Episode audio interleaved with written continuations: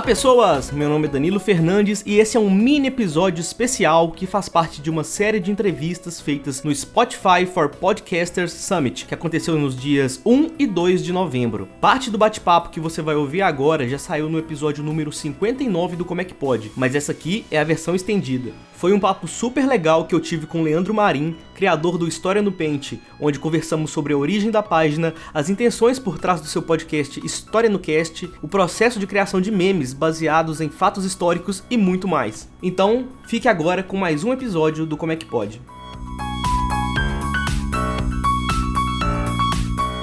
Bom, estou aqui com o Leandro Marim, no evento do Spotify for Podcaster Summit, esse nome gigantesco que até a hashtag é ruim para divulgar, eles deviam ter feito uma coisa menor. Responsável por uma grande página do Facebook, grande perfil no Twitter aí, chamado História no Pente. História no Pente, sensacional aí, galera com certeza conhece. E eu queria saber, é, primeiro, o que você está achando do evento e depois vamos partir para uma perguntas mais pessoais aqui e e, enfim, perguntas mais pessoais. é, então, cara, eu tô, tô gostando muito do evento.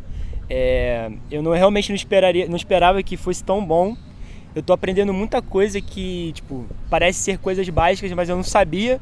São coisas assim muito técnicas, é, dicas de como gravar, de como você vender seu podcast para você poder monetizá-lo, é, dicas de, de, de voz, né? Como você poder melhorar sua voz para as pessoas te escutarem melhor, que isso faz muita diferença, já que as pessoas não estão te vendo, só estão te escutando. E, e também as pessoas que estão aqui, né? A gente está vendo grandes pessoas aí da podosfera e você poder ver essas pessoas que, como por exemplo o Jovem Nerd, é, o Dave Passes, né, o Alexandre, que basicamente então, influenciaram uma geração toda de vários sentidos. E no podcast, então, eles basicamente é, como você disse antes, né? Eles são pais todo, quase todos os podcasts que tem por aí. Então você poder estar no evento e aprendendo tanta coisa legal e poder, pô, trocar uma ideia com esses caras, ver eles de perto, ver eles falando, tipo, é maravilhoso. É tipo, realmente está sendo um final de semana muito especial. Você trocou ideia ontem com o Jovem Nerd, né? Hoje você trocou com a Zagal. Você acabou de trocar ideia com a Zagal, né? Sim. Que, é, você deu uma vendida também claro. no seu, nas, suas, nas suas ideias. Vender, vender, vender. Muito bem lembrado. É, bom, é, como é que você começou a página, né? Você é aluno de História. Sim. Né? Da UFRJ, se não me engano. Da UFRRJ. UFRRJ. Universidade a... Federal Rural do Rio de Janeiro. As pessoas sempre comem uma letra da sim, sigla. Sim, Não, eu falo, não, você faz, ah, faço na UFRRJ. Ah, UFRJ RJ, tipo, foda-se, né? tipo, é, é, a mesma coisa. É tipo a galera do Mato Grosso do Sul fala assim: ah, você é do Mato Grosso, a pessoa fica puta. a pessoa sim. fica muito brava. Sim, sim, sim. É, mas conta aí como é que começou a, a ideia, a, a história. Então, a história da história do Pente. É, então, eu tava. Eu era aluno de. Eu era é, vestibulando, né? E eu tava. É porque eu, eu, sempre estudei em colégios assim que não são vistos como colégios bons, né? colégios tops. Então, eu estava acostumado com um tipo de ensino. E como eu não tinha dinheiro para pagar um cursinho caro, eu comecei, eu, eu descobri a plataforma online de estudos. E nessa plataforma online de estudos, a dinâmica do ensino era completamente diferente. Você, você percebia que os professores estavam sempre brincando, estavam sempre alegres, eles estavam sempre fazendo piada com, com os assuntos que eles estavam abordando nas aulas. E aquilo para mim foi um choque muito grande, porque eu nunca tive contato com esse tipo de professor.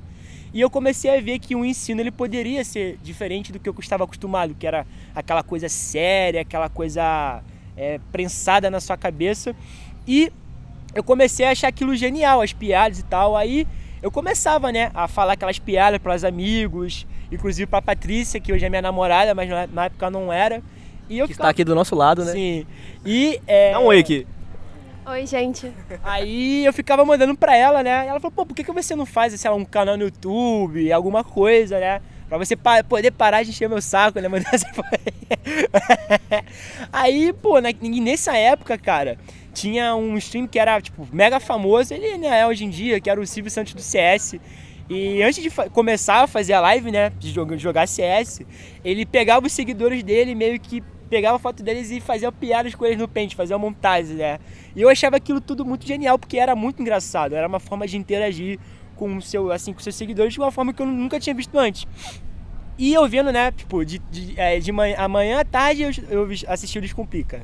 Aí, à noite, eu assistia o Silvio Santos CS fazendo né, a zona com a galera no pente. E teve um dia, cara, que eu fui fazer uma montagem no pente, sabe? De, assim, eu nem me lembro, mas acho que era algo relacionado com a Segunda Guerra. Aí eu fui, mandei pros amigos e falei, cara, isso aqui tá muito engraçado. Aí eu fui, peguei, né? E falei, pô, vou fazer uma página aqui. Aí falei, qual que é o nome? Pô, História no Pente, tô fazendo história aqui no Pente. Aí postei, tipo, ficava postando lá e tal, de zoeira mesmo. E eu comecei a perceber que, tipo, tinha uma galera que tava gostando. Eu falei, pô, isso aqui tem potencial. Aí eu comecei a divulgar, divulgar, divulgar. E chegou uma época que eu não precisava mais divulgar, tipo, tava todo mundo compartilhando. Eu me lembro que foi em fevereiro de 2000, acho que foi 2016? Não, acho que foi fevereiro de 2017. Que a página chegou, tipo, a ter 100 mil, assim, tipo. Eu falei, caralho, tipo, deu um salto muito, muito alto. E foi crescendo, crescendo, crescendo, crescendo. E, na, e tipo, o que era para ser uma zoeira, para ser uma brincadeira, se tornou uma, uma, parada super séria. Porque antigamente, às vezes, eu não fazia assim, só fazia o meme, não, não pesquisava direito. E hoje em dia, para me fazer um meme, às vezes eu tenho que checar em algum livro, alguma determinada matéria, para ver se tá ok, para ser mais fiel possível. Porque querendo ou não, a galera não compartilha só pra ser engraçado, né? Às vezes a galera, tipo, não sabia, achou engraçado, compartilhou e tá divulgando uma informação. Então, eu tenho que ter um cuidado muito grande com isso. É, é óbvio que às vezes vai, vão ter erros, como tudo tem, mas hoje em dia se tornou uma parada, assim, profissional mesmo. Eu vejo professores usando em sala de aula, usando em provas, alunos usando em seminários. E é uma coisa tão bizarra que hoje em dia eu vejo professores, em vez de passar um trabalho, tipo, ah, faça uma pesquisa sobre a Segunda Guerra Mundial. Não. O cara fala, olha só, vocês vão fazer um trabalho, vocês vão fazer memes sobre essa matéria, vocês vão dar para mim. Com um textinho, né, explicando o meme. E, assim, é, foi, uma, foi muito rápido. E hoje se transformou uma coisa que é, meu, é a minha vida, sabe? É a coisa que eu me orgulho, que eu gasto praticamente todo o meu tempo para sempre tornar melhor. Isso é uma coisa legal, porque assim, querendo ou não, é uma página de meme, mas é uma página de educação também, sim, de sim. certa forma, né? Sim. E como é que você vê a, tipo, a importância disso para as pessoas, assim? Porque, querendo ou não, ela tá tipo assim, ah, eu estou só me divertindo na internet, Sim. mas ela tá aprendendo, assim. É, você, já pensou nisso, assim, o tanto que isso é foda?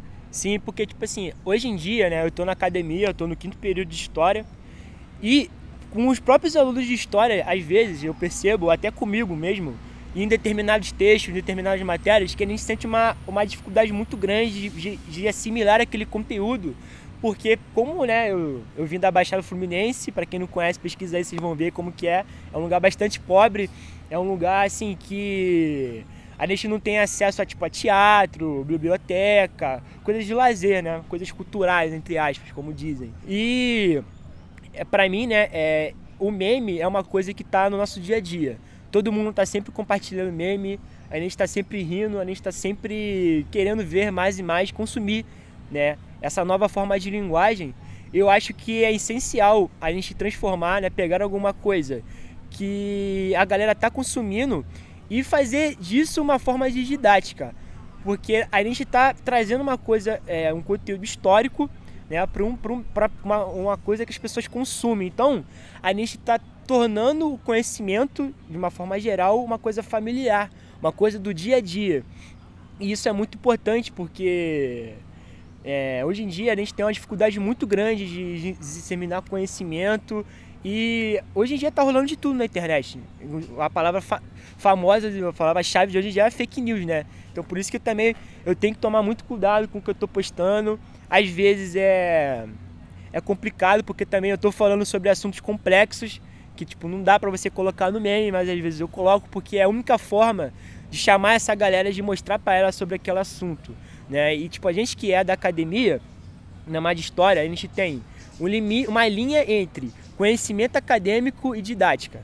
Porque, pô, como que eu vou chegar numa sala de quinto ano e querer dar aula da mesma forma que um professor dá na universidade? Tipo, não, não tem sentido, não faz sentido, as pessoas não vão aprender, as pessoas, as pessoas vão achar muito chato. Eu, como estudante de história, na faculdade, na academia, às vezes acho chato pra caralho o professor tá lá falando e tá todo mundo tipo assim, porra, que chato, né, querendo cara? Morrer. Querendo morrer, querendo pô, sair de sala, e acontece muito.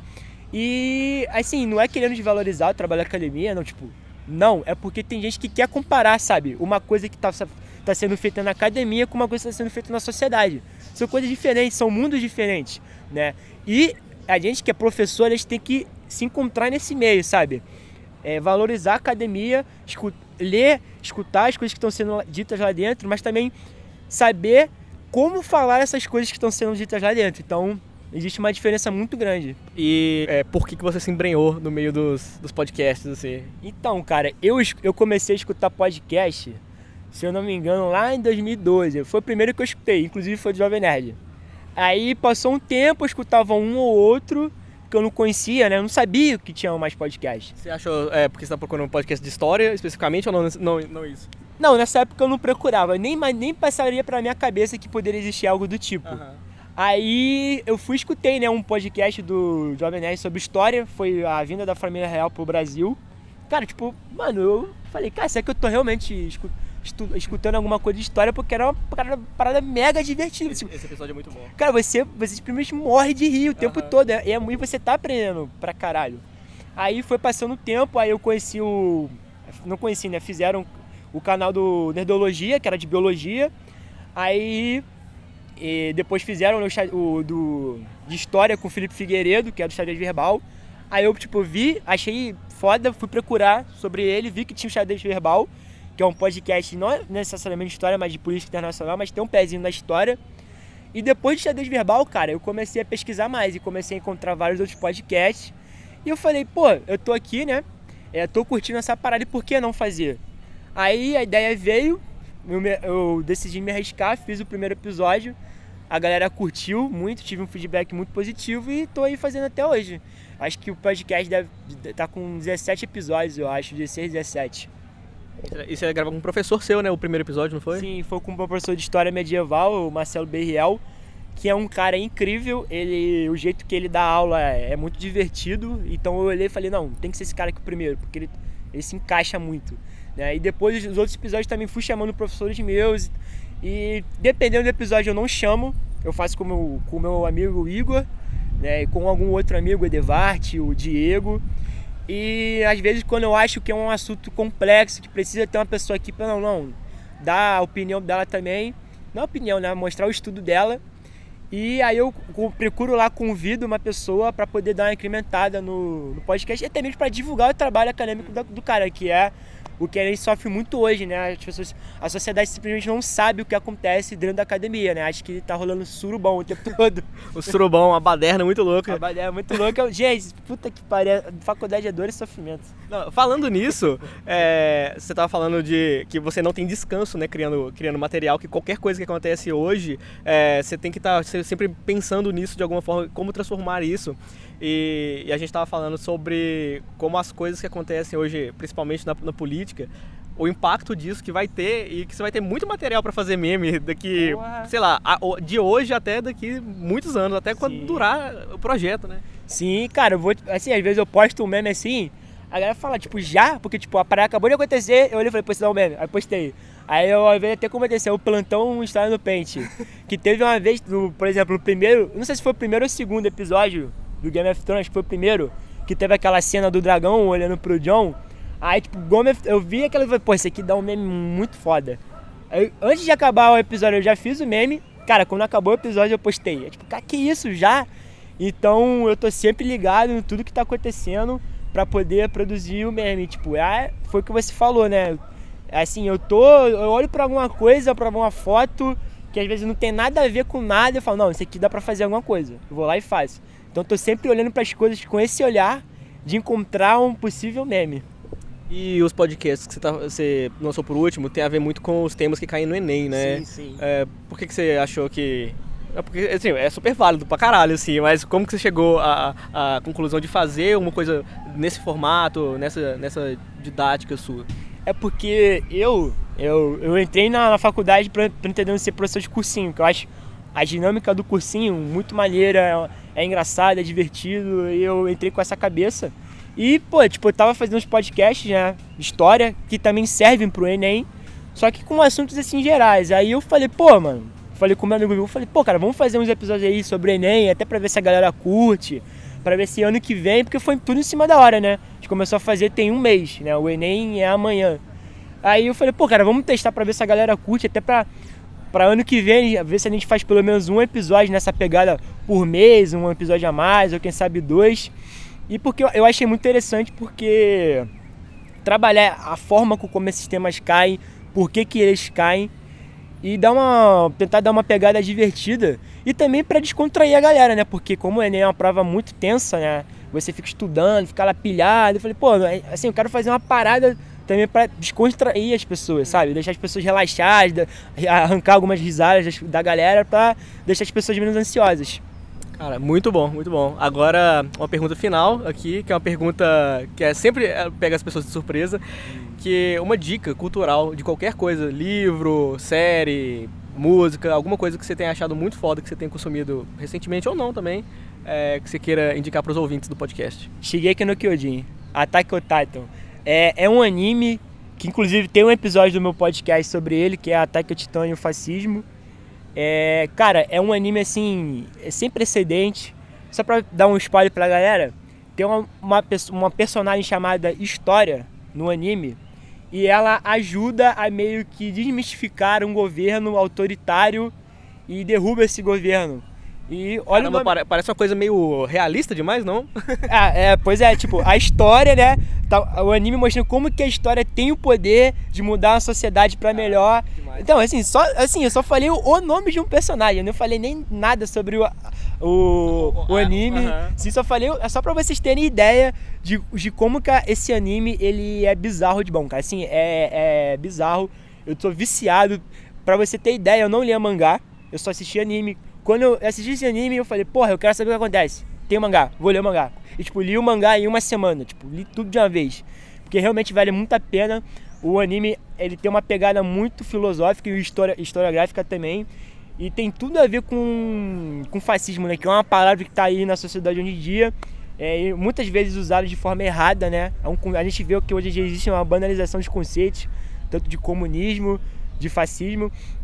E esse anime, ele, ele para pessoa que sabe um pouquinho do que é o fascismo, é, olhar com um olhar atento, você vai conseguir identificar muitas coisas né, sobre característica do fascismo no anime. E é minha dica, e eu acho que vale muito a pena assistir. cara, muito legal. É, queria te agradecer pra caramba pelo, pela entrevista, pela disposição aí.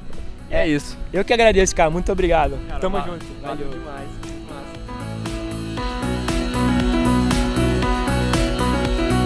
E essa foi uma das entrevistas que eu fiz lá no Spotify for Podcasters Summit.